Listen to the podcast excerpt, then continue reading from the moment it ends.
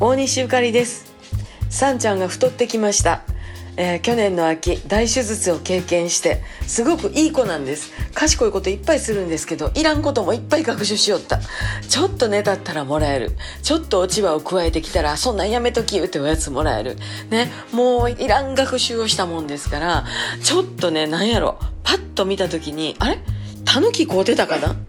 ねえ、さんちゃん自分のこと言われてる思って怒ってんやね。えーいよいよともうこの子も体重のコントロール、私たちにかかってますのでね。で、どうしても食卓で食べてるとなんかもらえると、こないしワンワン言うたらなんかもらえるって学習してるんですよ。